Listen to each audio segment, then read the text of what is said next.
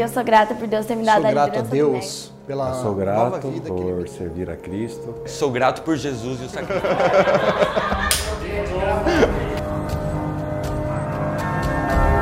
Eu sou grato porque Deus tem me guardado há cinco anos, todo dia na estrada. Eu trabalho em Jundiaí, Ele tem me guardado a cada dia. Sou grata por Deus me dar a oportunidade de servir aqui na rede.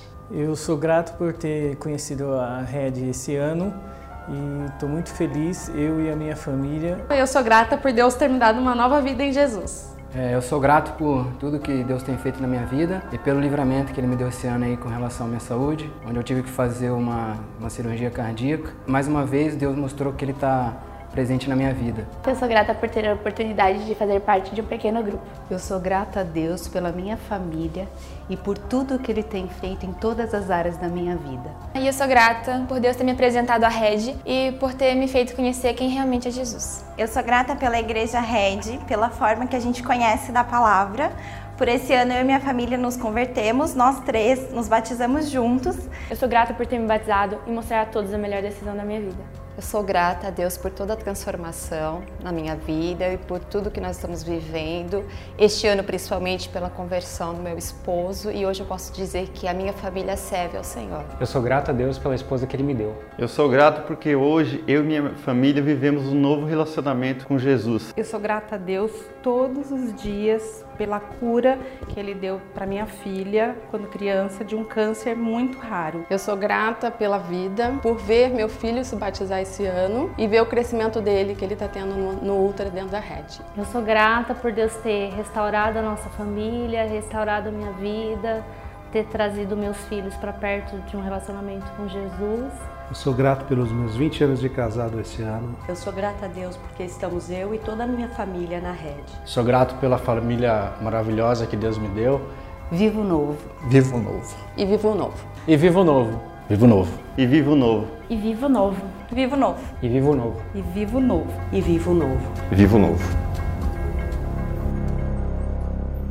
Vivam novo. Boa noite, gente. A gente que estava orando ali achou, achou que Jesus estava voltando, já ficou apavorado, né? São os nossos efeitos especiais para você ter a certeza da sua salvação, então. Galera da comunicação aí, pessoal aqui da música, todo mundo atento. Que bom que você está aí e já ajudou para a mensagem já.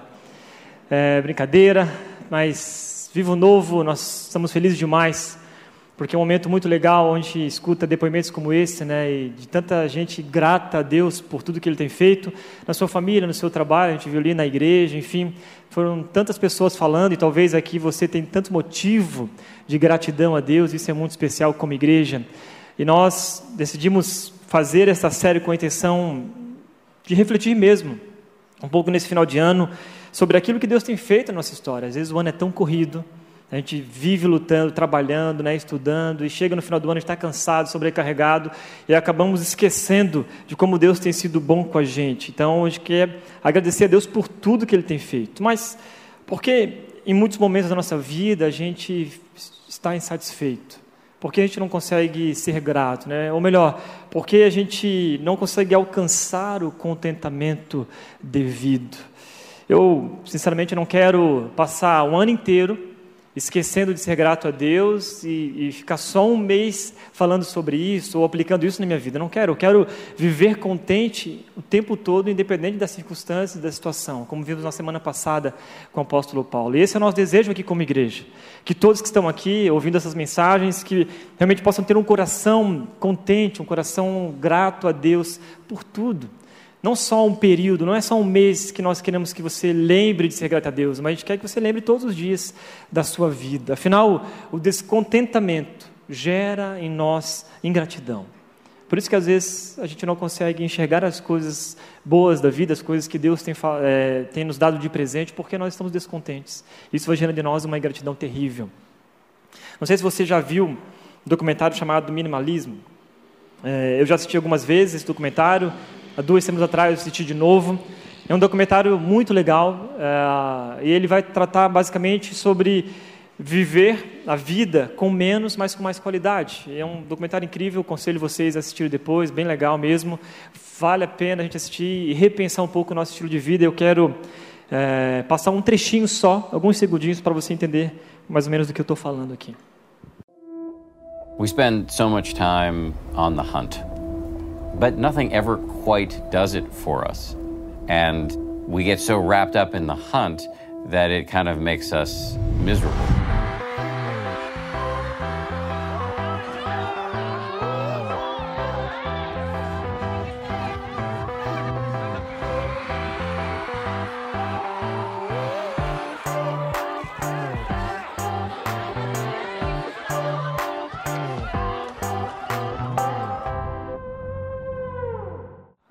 Estamos tão presos à caçada que isso nos torna infelizes. Esse documentário mexeu muito comigo. Eu não sei qual o sentimento é, você tem ao ver essas imagens, mas me faz pensar muito sobre o meu estilo de vida. Fez pensar muito mesmo.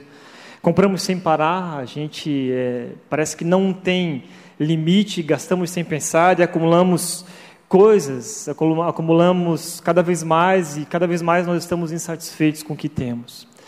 Isso fez pensar muito lá na minha família, né? eu e a Marina principalmente, a gente tem conversado bastante sobre isso, e a semana até, a semana passada começamos a separar algumas coisas que tinha lá em casa que a gente nunca mais estava usando, seja roupas, tênis e qualquer outra coisa. A gente percebeu, de fato, que nós somos verdadeiros acumuladores. Se você parar para pensar agora, nesse momento, você vai refletir o quanto de coisa tem na sua casa que faz tempo que você nem abre aquela gaveta ou aquela porta do armário, e todas as vezes que você se torna insatisfeito ou descontente ao se arrumar para vir para um culto, você fala assim, cara, eu não tenho roupa para ir para o culto hoje. É, e tudo isso vai gerando em você insatisfação, porque então, afinal, está chegando a Black Friday dia 29 de novembro, quinta-feira, não é mesmo? E aí você está se preparando, está lá no teu calendário, está lá a notificação para você não esquecer de entrar no site naquele horário, porque você precisa comprar com desconto. E você compra, compra, compra, compra, achando que isso vai trazer satisfação, na verdade, felicidade, e nunca traz. Só cada vez mais traz para você descontentamento. Porque a resposta para o nosso problema é, nem sempre está a, a, compras, na verdade não está a compras, nem uma mudança de circunstância. Né? Foi o que Jeremiah Borhaus escreveu, ele diz o seguinte, que, opa, antes disso, desculpa, a gente usa justificativas para trocar coisas né, nesse mundo maluco e falamos, por exemplo, eu odeio ser solteiro, então deveria arrumar qualquer um. Por isso que as pessoas cada vez mais se jogam né, nos relacionamentos infundados e acabam acumulando histórias tristes para a sua vida. As pessoas falam, minha esposa não me satisfaz, então deveria arrumar uma nova. E aí a gente vê casamentos destruídos, famílias destruídas por causa de um descontentamento e achando que trocar de esposa, trocar de marido vai trazer aquele contentamento finalmente. Meu trabalho não está me completando, então eu deveria me demitir. E você sabe, você que é empresário ou contrata pessoas, você sabe quanta, quanta gente né, trabalha pouco tempo, não fica no seu emprego e vai mudando de emprego para emprego, buscando a sua felicidade, mas na verdade não está no emprego a sua felicidade. A vida é cheia de miséria, então eu deveria acabar com ela. A gente acabou de vir numa campanha aí, né, dos é, Setembro Amarelo contra suicídio, porque as pessoas acham que acabar com a sua própria vida é a solução. Deus não me faz feliz, então eu deveria rejeitá-lo. E aí a gente vê pessoas abandonando Deus, abandonando a igreja, porque está tá numa uma expectativa completamente errada daquilo que Deus é, daquilo que a igreja é. E o problema não está na solteirice, o problema não está em Deus, o problema não está no trabalho, o problema não está na igreja, o problema está em nós. O nosso desejo desenfreado pelas coisas, o nosso coração, que é uma verdadeira fábrica de ídolos, como nós vimos em algumas séries passadas. Jeremiah Burroughs escreveu o seguinte: algumas pessoas que têm disposição tão irritáveis e desagradáveis que não importa em que condições elas são colocadas, nem são sempre insatisfeitas. Alguns que têm corações desagradáveis e eles são desagradáveis em todas as circunstâncias que encontram. Então, ah, talvez você conheça alguém assim, que não importa o quanto a pessoa tem, se ela tem dinheiro ou não tem dinheiro, se ela é saudável ou ela está doente, se ela é solteira ou é casada, aquela pessoa é insatisfeita, é ranzinza, parece que faz parte da vida dela, sempre tem alguma coisa ah, para ficar descontente. O coração humano, Entenda isso, é impossível de se satisfazer com coisas terrenas. Impossível. Você pode buscar ter coisas, casa, carro, buscar ter, até ter uma família, se você acha que isso vai trazer a felicidade, o contentamento né, é, de Deus. Você pode querer buscar em diversas situações da sua vida, você não vai encontrar satisfação nessa terra, porque tudo é temporal. Em Hebreus capítulo 13, versículos 5 e 6 diz o seguinte: Conservem-se livres do amor ao dinheiro e contente-se com o que você tem. Porque Deus mesmo disse: Nunca o deixarei, nunca o abandonarei. Podemos, pois, dizer com confiança: O Senhor é meu ajudador, não temerei. O que me podem fazer os homens? Porque Hebreus está nos chamando aqui a, a atenção. É, e ao vivermos nesse mundo de descontentamento, né, o nosso mundo é um mundo de grandes mudanças, e mudamos o tempo todo, mudamos de emprego, mudamos de casa, mudamos de cidade, mudamos de estado. Eu mesmo já mudei algumas vezes.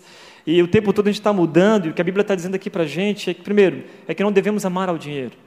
O problema não é ter o dinheiro, mas o amor ao dinheiro. Esse é o grande problema.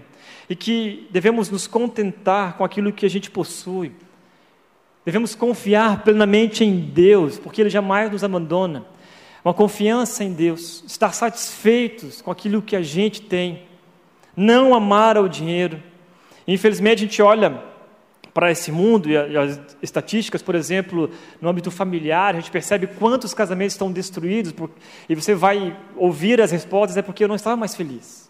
Então, se eu não estava mais feliz, eu não estava mais contente, por que, que eu vou continuar casado? E aí eu fiz uma pesquisa para saber quantas pessoas no Brasil né, é, mais casaram. Aí eu separei três pessoas. Primeiro, Roberto Justus. Ele casou cinco vezes. E é interessante que o Roberto Justus, ele é, é considerado né, um dos grandes administradores de empresas, tem os seus negócios e tal, um cara super inteligente, mas não conseguiu administrar bem a sua família, né, a sua vida pessoal. É, achei também o Fábio Júnior, sabe, lembra do Fábio Júnior, cantor Fábio Júnior? É, até suspirou assim, ó. Ah, Fábio Júnior, né? um cantor que escreveu diversas músicas sobre romance, sobre amor, né? um cantor é, romântico aí. Ele casou sete vezes. Então ele escreveu talvez boas letras sobre romance, mas nunca conseguiu estar contente né, na sua vida pessoal. E a Gretchen? A Gretchen, ela casou 17 vezes. Uau! Né, 17 vezes. Essa talvez seja uma realidade assim tão longe da gente, mas o, de fato é que as pessoas elas estão descontentes o tempo todo.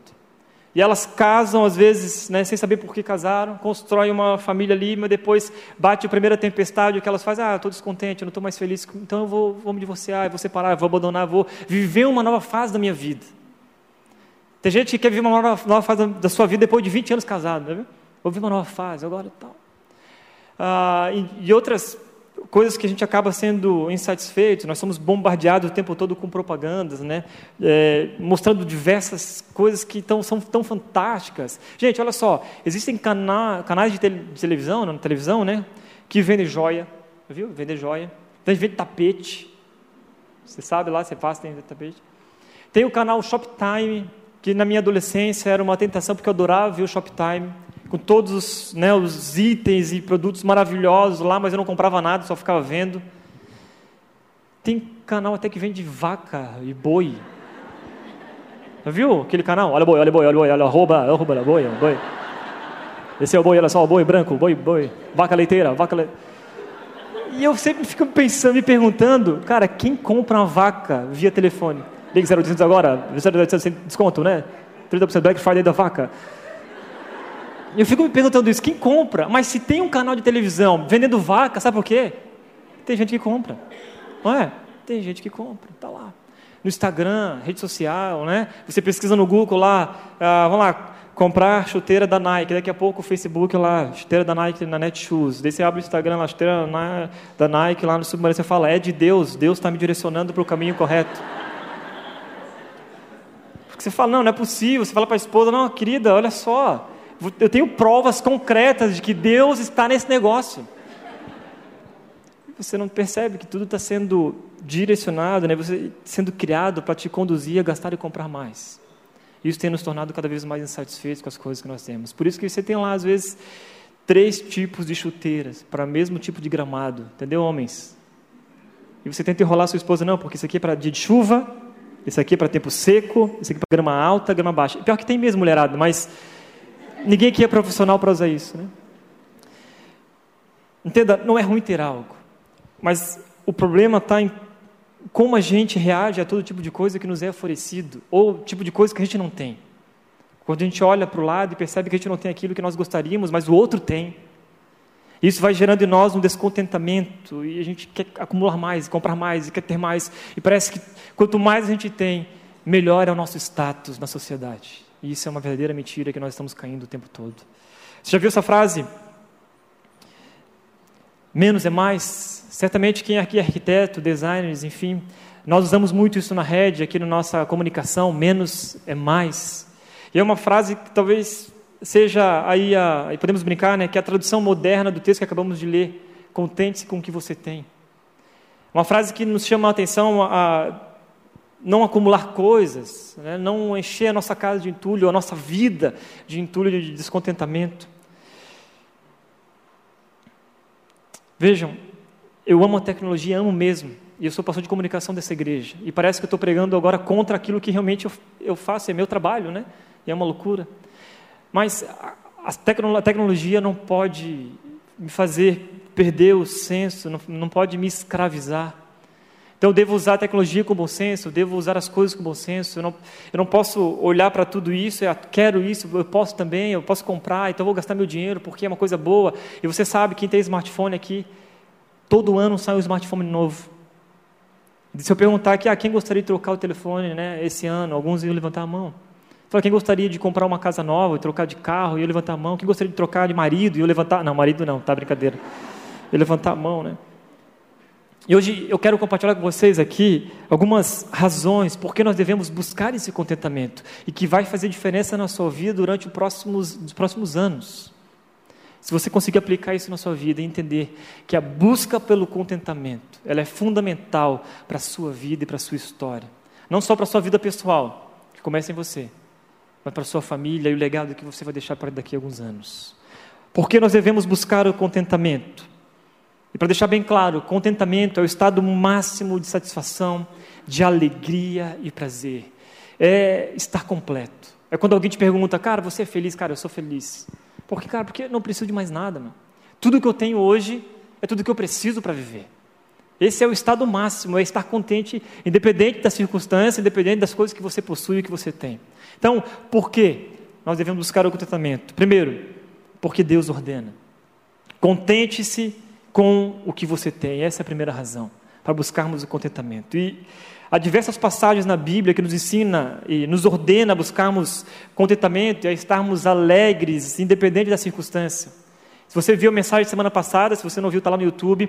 Tiago fez uma explanação incrível sobre é, Paulo ali, na carta de Filipenses, né, capítulo é, 4 em diante, mas enfim, no livro, de, no livro todo, que é a carta da alegria, Paulo estava preso, estava no pior cenário possível, abandonado, à beira da morte, ele escreve essa carta, intitulada A Carta da Alegria. Como alguém poderia escrever uma carta assim? Só quem realmente estivesse plenamente contente em tudo. Olha o que ele diz em Filipenses capítulo 4, versículo 4. Alegre-se sempre no Senhor. Novamente direi: alegre-se. É como que o apóstolo Paulo estivesse gritando e nos chamando a atenção. Ó, oh, presta atenção. Alegre-se sempre no Senhor, alegre-se. Perceba o que você tem. E aí ele escreve essa carta para a igreja para alertá-los. Paulo estava preso. Imagine você numa situação terrível. Se coloca né, no lugar de Paulo. Se você poderia ou teria coragem suficiente de escrever para outras pessoas. Cara, esteja feliz. Alegre-se sempre no Senhor. Esteja contente, porque é isso que importa. Alegria é a inseparável companheira do contentamento, é o fruto da confiança de que Deus está sempre no controle. E o coração alegre e contente descansa na soberania de Deus. Então a gente fala assim, às vezes, da boca para fora até, ah, Deus controla a minha vida. Tudo que eu tenho pertence a Jesus. A minha vida pertence a Deus. Mas quando acontece alguma situação desesperadora, a gente começa a duvidar disso. Será que realmente Deus está no controle de tudo? Será que essas coisas estão acontecendo e Deus está comigo nessa? A gente começa a questionar e a nossa fé se torna cada vez mais abalada. Há duas semanas atrás, A minha filha, Carol, estava com 39 graus de febre, começou a ter febre, muita febre. Daí passou dia, a noite inteira com febre, no domingo ainda dando né, medicamento, ela não melhorava. A Marina me ligou, estava aqui no culto à tarde e pediu para que a gente pudesse ir no hospital levar a Carol para ser atendida. Fizemos exames lá, a Carol fez, exame, voltamos para casa. Ah, dormimos na manhã seguinte, né, já naquele dia, a Carol começou a encher de ferida nos, nos, cotovelos, nos joelhos, nos pés, nas mãos. E a gente começou a ficar. Eu olhar para a Marina assim, com aquela cara tipo. Tudo bem, filha, sabe? Quando você olha para. Você não quer né, demonstrar apreensão para a criança que está daquele jeito. E aí a gente come, começou a ficar assim preocupado demais. Voltamos para o hospital, pegamos o exame e descobrimos que ela tinha pego um vírus chamado mão pé boca, muito comum para criança, né? Quem talvez quem tem filhos aí ou alguma vez você teve. E para completar o combo, eu também pegou uma bactéria. E aí a gente ficou super preocupados, né? E no meio desse caminho, no meio do caminho todo, a gente pegou um, um, um antibiótico, começamos a dar um antibiótico também para Carol, que foi receitado lá. E Três dias depois, a Marina pega o antibiótico e fica com a dúvida, ela olha a cor assim, nossa, mas come chocolate. No meio da madrugada, sabe como é que é mãe, né? E Deus também ali. Ela pega, começa a ler e descobre que o antibiótico, na verdade, que ela estava dando para Carol, ele estava estragado, né? Não estava funcionando. E acorda desesperado, corremos para o hospital novamente. E o nosso coração super apreensivo, e aí você luta. Eu falo por mim, e talvez ela também, a gente luta entre estamos confiando em Deus porque Ele está no controle de tudo. Mas ao mesmo tempo, ah meu Deus, por que, que essas coisas estão acontecendo com a gente? E aí nós levamos a Carol de volta para o hospital, fez um novo exame e descobrimos, e, e glória a Deus por isso, que o antibiótico mesmo daquele jeito tinha feito, é, sido, né, tinha feito efeito, o efeito tinha é, dado certo e tal, e a, e a bactéria estava quase sumindo já. Trocamos antibiótico, e aquilo nos fez pensar que Deus está no controle de tudo. Independente da circunstância, Deus está no controle de tudo. Mas às vezes a gente é tão ingrato a Deus, a gente duvida e a nossa fé é tão pequena, esquece que se Deus está no controle de tudo, por quê? Por quê? Nós entramos em desespero, em parafuso e cada vez mais nos torna ansiosos com aquilo e a gente começa já às vezes à beira de praguejar, de murmurar e se questionar né? e dizer Deus, por que, que essas coisas estão acontecendo comigo? Nós nos tornamos às vezes até mesquinhos. Não sei se isso constrange você, ao perceber que Deus tem cuidado da gente, independente da circunstância. E aquilo que aconteceu com a Carol nos ensinou muito sobre isso, de que Ele estava cuidando da gente, em cada detalhe. Durante a semana, né, é, amigos nos ligaram, nos ajudaram, que são médicos, enfim, tivemos todo o cuidado de Deus para nos constranger e dizer: olha, não importa a circunstância, na saúde ou na doença, Deus continua cuidando da gente.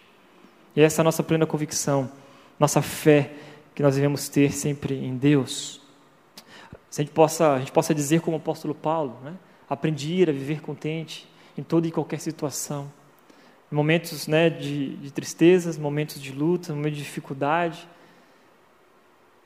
momentos de fartura, eu aprendi, é o que ele diz, aprendi o segredo de viver contente em toda e qualquer situação. Ou seja, contentamento se aprende. Ah, eu não sei, eu não sou, né, eu não sou um cara contente, eu não sei o que é contentamento. Quero dizer para você que contentamento se aprende é uma ordem de Deus para a sua vida.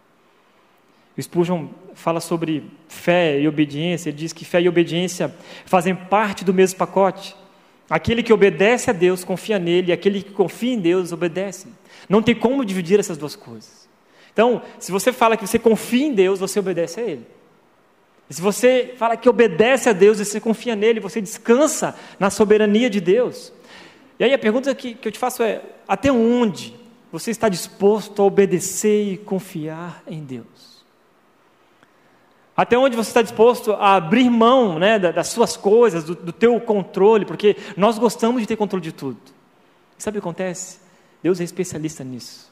De tirar o controle das nossas mãos e deixar o fogo pegar, porque Ele quer que a gente realmente perceba que quem comanda a nossa vida, quem controla a nossa vida, quem cuida da nossa vida é Ele, não a gente. Nós não temos controle de nada. Nós não somos nada. E é isso quando você percebe, olha para sua filha, toda, né, pipocada lá, você fala, cara, eu, eu realmente não tenho controle de nada, cara. Quem sou eu? É, quem nós somos? para depender totalmente da gente, sabe? Não, nós não somos nada.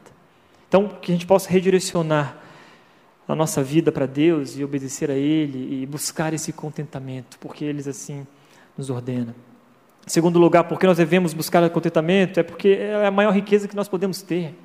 Olha só o texto, 1 Timóteo capítulo 6, versículo de 6 a 8. De fato, a devoção com contentamento é grande fonte de lucro, pois nada trouxemos para este mundo e dele nada podemos levar. Por isso, tendo que comer e, que, e com que vestir-nos, sejamos com isso satisfeitos. Paulo está aqui contrastando a busca por riqueza nesse texto com a busca por contentamento. Ele dirige nossa atenção para que é realmente importante. Às vezes a gente fica né, buscando tantas coisas, mas olha o que ele diz: de fato, a devoção com contentamento é grande fonte de lucro. Nosso relacionamento crescente com Jesus é grande fonte de lucro. O teu crescimento espiritual, a, a tua busca intensa por Deus, isto sim é grande fonte de lucro porque não trouxemos nada para este mundo e nada levaremos dele. A gente busca e vive uma vida, às vezes, achando que nós vamos durar para sempre. Na real, teus dias estão contados. Sabia disso? Seus dias estão contados, cara. Os meus dias estão contados. A gente sabe que nós temos aqui, nosso, nosso período de vida é muito curto aqui. E às vezes a gente vive como se nós tivéssemos a eternidade aqui na terra para viver. Mas de fato o que nós devemos buscar, a nossa devoção, né, com contentamento, cada vez mais estar mais próximos de Jesus, entender o que Ele tem para a nossa vida e a nossa riqueza é verdadeiramente a riqueza espiritual e não aquilo que você tem ou que você pode acumular aqui nessa terra.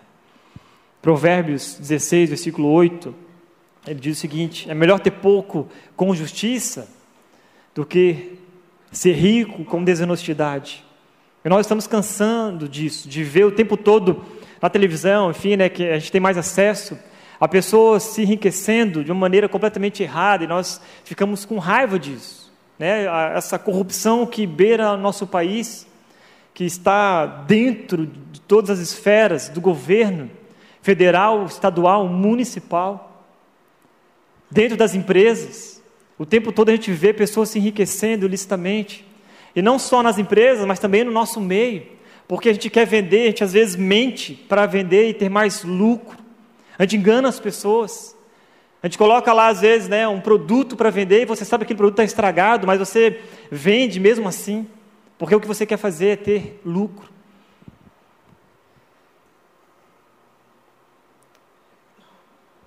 que a gente possa entender que a paz interior não está no quanto dinheiro você tem ou quanto de lucro você vai ter ao vender algumas coisas ou ao acumular né, na tua conta bancária, mas sim no relacionamento com Jesus e no Espírito Santo que habita dentro de você.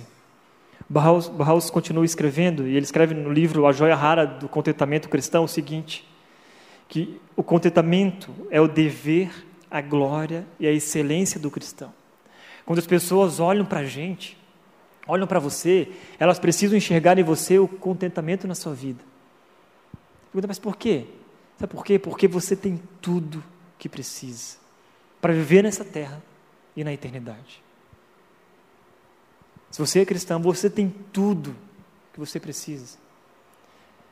Você tem Jesus no coração. Você tem tudo o que você necessita tendo o que comer e o que vestir, esteja você satisfeito disso. E eu, de fato, me sinto envergonhado muitas vezes. Quando meus pensamentos, né, nas minhas atitudes, eu mostro um descontentamento absurdo e as pessoas não percebem em mim alguém contente em Deus.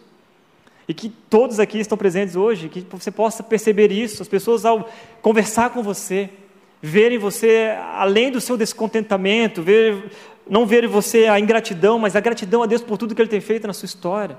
Que você possa compartilhar isso com as pessoas. Você possa viver de fato isso. Tem uma história uh, muito antiga de um livro chamado De Quanta Terra Precisa um Homem, de Lev Tolstói, que ele conta a história o seguinte, de um homem que não estava satisfeito, era um homem completamente ganancioso. Ele tinha diversas terras, era muito rico, muito milionário, só que ele tinha é, muita ganância. E aí faz uma, uma oferta para ele, fala, ó oh, cara, Está vendo aquelas terras lá que você não possui? A quantidade que você conseguia alcançar caminhando para aquelas terras é a quantidade que você vai obter. Com uma condição: você precisa sair de manhã e voltar antes do sol se pôr. Ele falou: moleza. Ele dormiu cedo, dormiu bem, acordou no outro dia e começou a correr, correr, correr. Chega por volta do meio-dia, ele está já exausto, cansado, ele olha para frente, tem muita terra ainda, ele olha para trás, já do ponto de partida, percebe que já tinha ido muito longe, mas ele fala: Não, eu consigo mais, eu consigo mais. Ele começa então a andar um pouco mais, a ir mais rápido, e aí chega o um momento que ele vê o sol já quase se pondo, ele percebe que ele estava muito longe do ponto de partida e volta correndo desesperado. Ele corre, corre, corre, corre, corre, corre, corre, corre, ele olha para o sol, corre, corre, corre, corre, corre, ele vê então a linha de chegada, ultrapassa a linha de chegada antes do sol se pôr, ele conseguiu. E aí ele deita, cai no chão, o coração está acelerado começa a sair sangue pela boca e naquele momento mesmo ele morre. Os seus empregados então pegam ele, cavam um túmulo de sete palmos à terra, enterram ele ali e curiosamente a resposta para essa pergunta né, do livro de quantas terras precisa um homem? Sete palmos de terra. É uma história triste, uh, mas muito realista. Sabe por quê? Porque eu tenho visto que às vezes a gente está correndo como este fazendeiro desesperado para obter mais coisas, para ter mais lucro, ter mais dinheiro, ter mais bens, e nós vamos longe do ponto de partida onde simplesmente nós queremos só ter uma vida completa, mas a gente vai se afastando e afasta a família. Casamentos são destruídos, relacionamentos são destruídos, e quando a gente percebe não tem mais volta, e a gente morre. Ou morre espiritualmente, ou não desfruta de nada daquilo que você conquistou, porque a única coisa que você queria era ter e ter e ter. E alguns filósofos e escritor, escritores também concordam com isso sobre contentamento. Eles dizem o seguinte: o Esopo, contente-se com o que tem, ninguém pode ter tudo. Ninguém pode ter tudo. E às vezes nós, nosso desejo é isso, a gente quer ter tudo. Não, eu quero ter, porque eu posso, porque eu trabalho, porque eu necessito. E a gente vai querendo toda essa, essa fantasia. Sócrates, o contentamento é uma riqueza natural, o luxo, uma pobreza artificial. Benjamin Franklin, contentamento enriquece homens pobres, descontentamento empobrece homens ricos, e talvez você já conheceu pessoas assim. A pessoa não tinha nada, mas era a pessoa mais feliz do mundo. Cara. Hoje de manhã eu vi uma história de um cara que ficou tá 50 anos no hospital acamado. Vocês têm noção disso? De que ele recebeu o diagnóstico dele que ele iria morrer. A mãe faleceu, o pai abandonou no hospital e ele ainda mora no hospital. E tem uma família aqui da rede que vai visitar esse cara. E eles falaram assim: oh, cara, toda vez que eu vou visitar essa pessoa que não tem ninguém, que está há 50 anos no hospital, na cama, eu saio de lá abençoado e eu falo como essa pessoa consegue viver tão feliz deste estado, dessa maneira. Vocês entendem? Que às vezes o nosso foco está direcionado ao nosso egocentrismo aquilo que a gente né, quer ter para a nossa vida, são os nossos sonhos, os nossos projetos. A gente olha para o nosso próprio umbigo. É claro que o problema não é ter dinheiro, mas é o dinheiro nos ter. O problema não é ter né, é, é dinheiro no bolso, mas é tê-lo como dono do nosso coração. O nosso coração é uma verdadeira fábrica de ídolos, na série que a gente teve aqui né, nos, últimos, nos últimos meses. O problema não é ter o dinheiro como servo, mas de fato a gente ser servo desse dinheiro. Ele ser o nosso patrão. E, infelizmente, nós percorremos a nossa vida desta maneira. O dinheiro manda na gente. A gente não consegue se controlar. Quem manda em nós é o dinheiro. São as riquezas, são os bens materiais. E parece que a maior riqueza que nós temos a gente deixou de lado, que é o relacionamento constante com Jesus. Em terceiro lugar, por que nós devemos buscar o contentamento? Porque ele nos protege da cobiça. Veja um texto. Não ame o mundo, nem o que nele há. Se alguém ama o mundo, o amor do Pai não está nele. Pois tudo o que há no mundo, a cobiça da carne, a cobiça dos olhos e a ostentação dos bens, não provém do Pai, mas do mundo. O mundo e a sua cobiça passam, mas aquele que faz a vontade de Deus permanece para sempre. Além do descontentamento ser um grande pecado, ele também é raiz de muitos outros pecados. Dificilmente o descontentamento vai vir sozinho. Ele vem, puxa junto a inveja, a ganância, né? puxa junto o egoísmo, puxa junto morte, assassinato, a gente percebe isso, puxa junto a cobiça. E talvez o maior lugar onde a gente pode ter uma concentração disso, tanto para sua tentação quanto para tratar o seu contentamento, seja o Instagram, né? E eu fiquei pensando, pensando um pouquinho sobre isso. Por que, que a gente às vezes publica coisas no Instagram? Porque a gente quer que as pessoas vejam que nós tivemos sucesso. Vejam o quanto eu conquistei. Vejam o quanto eu tenho. Se a gente for sincero, lá dentro, porque a gente fica triste quando ninguém vê, quando ninguém comenta, quando ninguém curte. Porque nós queremos que as pessoas tenham, né, vejam isso. Olha só, olha as mães, olha minha filha, está falando agora, com um aninho já fala. E isso gera comparação, né? E talvez seja o maior inimigo do descontentamento, seja a comparação. Você sempre vai comparar a sua vida com o do outro e vai dizer assim, ah, eu quero é o outro. A grama do vizinho é mais verde, né? Poxa, olha fulano de tal, viaja tanto. Miserável, como que ele consegue viajar tanto? De onde vem tanto dinheiro? Não é possível, cara. E você pergunta para a esposa, você sabe o que ele trabalha? ah, deve ter recebido uma herança dos pais, só pode, cara. E a gente fica ali né, se consumindo com aquilo. Nossa, ela só trocou de carro de novo. Cara, deve estar tá roubando. Olha aquela roupa, né? Meu, era, era tudo que eu precisava na minha vida. Era aquilo lá. A gente começa a ser deixado levado por isso, pelas comparações que vai nos trazendo descontentamento, vai nos levando para a cobiça, ao ponto de querer desejar cada vez mais né, aquilo que é do outro ao ponto de assim, nossa, eu que deveria ter isso. Não ele, não ela. Afinal, eu estou aqui trabalhando, estou aqui lutando, e de repente tudo que eu faço, o outro que prospera e eu continuo aqui na mesma. O descontentamento está claramente no centro de toda a cobiça e fere o décimo mandamento. Olha só, não cobiçarás a casa do seu próximo, não cobiçarás a mulher do teu próximo, nem seus servos ou servas, nem seu boi ou jumento, nem coisa alguma que lhe pertença. Sabe o que exige esse mandamento? Exige o pleno contentamento com a nossa condição. É você olhar para a sua condição hoje e dizer: Eu estou satisfeito. E ele proíbe todo o descontentamento e todo o movimento de inveja e cobiça pelas coisas que não nos pertence, aquilo que você não tem. E é o que lemos aqui também em João. Um espírito cobiçoso é um espírito descontente, pois deseja o que Deus não deu. É como se você falasse para Deus: Deus, aquilo que você tem me dado não importa, eu quero é o que o outro tem. Porque na verdade o que eu preciso é o que o outro tem, não é o que eu tenho aqui agora. E se nós falamos que Deus está no controle de tudo e que Ele nos abençoa, é como se a gente falasse para Deus: ó, oh, tudo que tu me dado não, não faz diferença alguma na minha vida, não importa para mim. E leva a diversos outros pecados, como a gente viu aqui. Por que que às vezes a gente vê na televisão, né, falando de tal, roubou, matou para conquistar outras coisas, em busca de poder, busca de dinheiro, em busca de ter algo. As pessoas estão se perdendo. E se nós não tomarmos cuidado, nós também nos perderemos no meio do caminho. Que Tiago capítulo 4, versículo de 1 a 3 diz: De onde vêm as guerras e contendas que há entre vocês? Não vem das paixões que guerreiam dentro de vocês?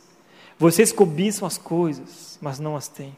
Matam e invejam, mas não conseguem obter o que desejam. Vocês vivem a lutar e a fazer guerras. Não têm porque não pedem, quando pedem não recebem, pois pedem por motivos errados para gastar em seus prazeres, e quanta guerra a gente tem visto no nosso meio. Talvez aqui muitos tenham esse tipo de guerra dentro da sua casa, por uma herança, por algo que foi deixado por, pelos seus pais, pelos seus avós, e as famílias estão brigando por conta disso. Eu vi uma história esses dias que a mãe faleceu e a única coisa que os filhos discutiam no dia do velório da mãe era: e agora? Como é que será a partilha? Com quem fica, né? Quem fica com o quê? Ao ponto daí, o pastor amigo meu contou que ele falou assim, cara, a gente teve que carregar o caixão até o túmulo porque os filhos não, quis, não quiseram nem encostar no caixão. A gente fala, nossa, né? triste. Mas infelizmente isso está dentro de nós, está no nosso meio. A gente pode olhar para as Escrituras e lembrar, por exemplo, de Davi, grande rei Davi. Ele era dono de um palácio, possuía uma riqueza tremenda, mulheres, mas não, ele olha pela janela, cobiça Betseba, trai, mata para conquistar aquilo que ele queria. A gente olha para o jardim do Éden, para Eva, fez com que ela e Adão comessem do fruto proibido e mergulhassem a humanidade né, nesse desespero que nós estamos hoje, tinha o Éden inteiro. Para pensar. O jardim inteiro, só daquela árvore não deveriam tocar. Tinham tudo, mas não perceberam porque focaram naquilo que não tinham e entraram para um desespero profundo. A gente vai lembrar de Lúcifer, que quis ser igual a Deus. Ele não se contentou em ser um grande anjo, um, né, um anjo poderoso, mas ele quis ser igual a Deus e foi expulso do paraíso junto com seus anjos. O que eu estou querendo dizer para você é que isso não é novo. O descontentamento não é novo. Está desde o início da humanidade. A gente às vezes coloca, ah, não, é culpa da tecnologia, é culpa das redes sociais, a gente acha um culpado, mas não, é culpa do nosso coração pecaminoso. E se a gente não tratar, isso vai nos consumir profundamente. Eu tenho certeza absoluta disso. Se a única certeza que eu tenho é que o descontentamento, de fato, nos leva a caminhos ruins e para longe de Deus. E hoje essa é a oportunidade que você tem de rever o seu estilo de vida. E de verdade, eu estou em uma crise tremenda, minha esposa sabe, né? Eu fico pensando lá, refletindo, é uma crise, cara. Porque a gente tem tanta coisa. Só para vocês terem uma noção, nós estacionamos aqui no culto da manhã ou da noite cerca de 250, 300 carros por período. Você tem noção disso? 250 né, a 300 ou pouco mais carros. O que, que isso mostra? Que nós somos tremendamente abençoados, de, de prática, de boa, assim. Se você olhar para a sua roupa, né, para a sua casa, para aquilo que você tem, só isso você já teria uma, uma grande desculpa, se eu falar assim, para você ser contente, cara, por tudo que você tem, que Deus tem te abençoado. Nós temos muito mais do que nós merecemos, muito mais. Então, toda vez que você ficar descontente, ou começar a murmurar, a reclamar, comece a pensar nisso. Faz uma lista daquilo que você tem, o que você possui, que você não precisa mais nada além disso. Aí teve um pacto de Lausanne, um encontro de líderes e pastores. O Tiago Marques, inclusive, foi num desses, desses encontros. E eles perguntaram o seguinte: como começar a simplificar nosso estilo de vida? E a resposta foi: primeiro, decidimos reexaminar nossas receitas e despesas, a fim de administrar melhor, não para economizar mais para um dia chuvoso, mas para doar mais. Não tem problema você economizar e você ter uma receita lá, né, para é, momentos difíceis da sua vida. Mas o, o problema é que nós estamos acumulando o tempo todo, sem freio, sem pensar no próximo, sem pensar no outro. E a nossa vida está o tempo todo é, focada no nosso, próprio umbigo. A gente olha para nossa conta, talvez você é daqueles que abre o aplicativo bancário todos os dias e olha, uau, está entrando. Opa, aí sim, é, é isso aí que eu gosto. Isso aí, vamos lá, quero mais. Vamos em busca do nosso primeiro milhão. Né? A gente vai, vai, vai, porque a gente quer, porque... E daqui a pouco você vai dizer assim, olha, eu consegui, galera, conquistei no primeiro milhão, agora vou para o segundo. Oh, comprei casas, móveis. E aí você vai né, se acumulando com isso e não percebe que no final da sua vida você não vai levar nada disso aí. Você abandonou sua família com a desculpa de conquistar coisas, mas os seus filhos sentem mais falta da sua presença, né? Do que dos presentes que você dá para ele. Ele não quer saber porque ele, você o abandonou. Talvez você acumula a tua casa de produtos maravilhosos de última geração, achando que isso vai fazer com que a sua família seja feliz e que segure o seu casamento, mas na verdade isso não vai segurar coisa alguma. Você vai mudar de casa e de casa, vai mudando, vai mudar de carro, vai mudar cada vez mais. Mas isso não vai te levar a contentamento nenhum. O contentamento que você busca está na palavra de Deus no relacionamento crescente com Jesus. Se você é cristão, você possui a maior de todas as riquezas. Você já tem o maior de todos os tesouros. Você já recebeu a maior de todas as heranças. E essas pessoas são verdadeiramente felizes. Deus enviou seu filho Jesus para morrer no nosso lugar. Pagou o preço no nosso lugar. Então nós devemos nos constranger todas as vezes que nós oramos a Deus e reclamar da nossa vida e pedir algo mais, porque Ele já nos deu tudo que a gente precisa. Tudo. E uma riqueza que ninguém pode tirar de nós, nem mesmo a morte pode nos privar dela. Quando Jesus voltar, ou de repente Jesus voltar para você mais cedo, porque às vezes isso acontece, né? Você vai perceber que não foram seus bens que te sustentaram até aqui, mas foram Jesus, foi Jesus. E essa é a maior riqueza que você deve ter. Eu quero terminar a mensagem de hoje, fazer você refletir com uma frase. Então vai ser um pouco diferente hoje. De Hernando Dias Lopes, que sim, mexeu muito comigo. Que é a seguinte frase: Não há caminhão de mudança em enterro, nem gaveta em caixão. Certamente muitos de vocês, ou acho que todo mundo aqui já foi a algum enterro, né? Você nunca viu um caminhão de mudança do lado ali? Estacionante, chegando aí, chefia, chegamos para onde a gente coloca aqui o carro? Onde coloca a cama, o sofá? Onde que a gente coloca aqui, né? Os notebooks, os celulares, onde que a gente coloca aqui os bens dele, as roupas? Você vai no banco, saca o dinheiro todo e fala aqui, ó, trouxe aqui na maleta, a gente coloca aqui na gaveta do caixão. Não, a gente não faz isso.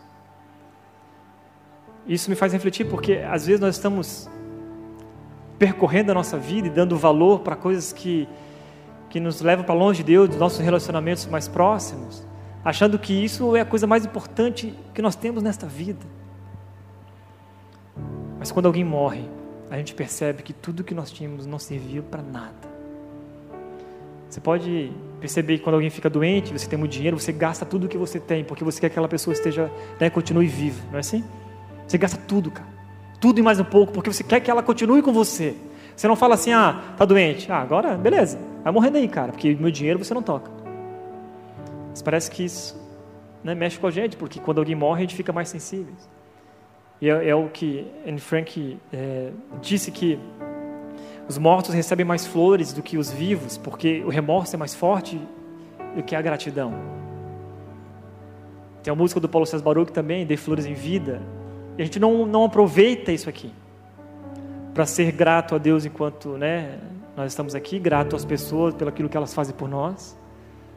a gente gasta o tempo todo, a nossa energia está sendo gasta, consumida, nosso dinheiro, né, nossos está sendo gasto em bens materiais e acumular cada vez mais coisas e esquecemos das pessoas. Mas quando elas morrem, a gente quer tentar reverter esse quadro. Não dá mais. E eu falo para vocês, minha esposa está aqui, é, não precisa gastar flor comigo no dia que eu morrer. Não gasta não. Se quiser gastar, gasta comigo agora que eu estou vivo para eu aproveitar também. Sabe? Gaste mais tempo com a sua família, com as pessoas, com seus amigos, com seus relacionamentos. Usufrua daquilo que Deus tem te dado, como dinheiros e bens, mas para algo que não seja só para o seu próprio umbigo. Sonhe além de você. Seja contente em todas e qualquer circunstância, porque você vai passar por dificuldades. Talvez muitos estão aqui passando por momentos assim, que está difícil de enxergar, né? É, um sorriso na boca, mas é além do exterior, é o que está dentro, cara. É a plena convicção de que não importa o que aconteça com você, seja na saúde, ou seja na doença, na morte, se você estiver plenamente contente em relacionamento com Jesus, tudo o que está aqui não importa. O que importa são os tesouros celestiais e o encontro que você terá um dia com Jesus, que é muito melhor do que isso tudo aqui. Muito melhor, muito melhor do que tudo isso aqui. Amém? Feche seus olhos, quero orar por você nesse momento.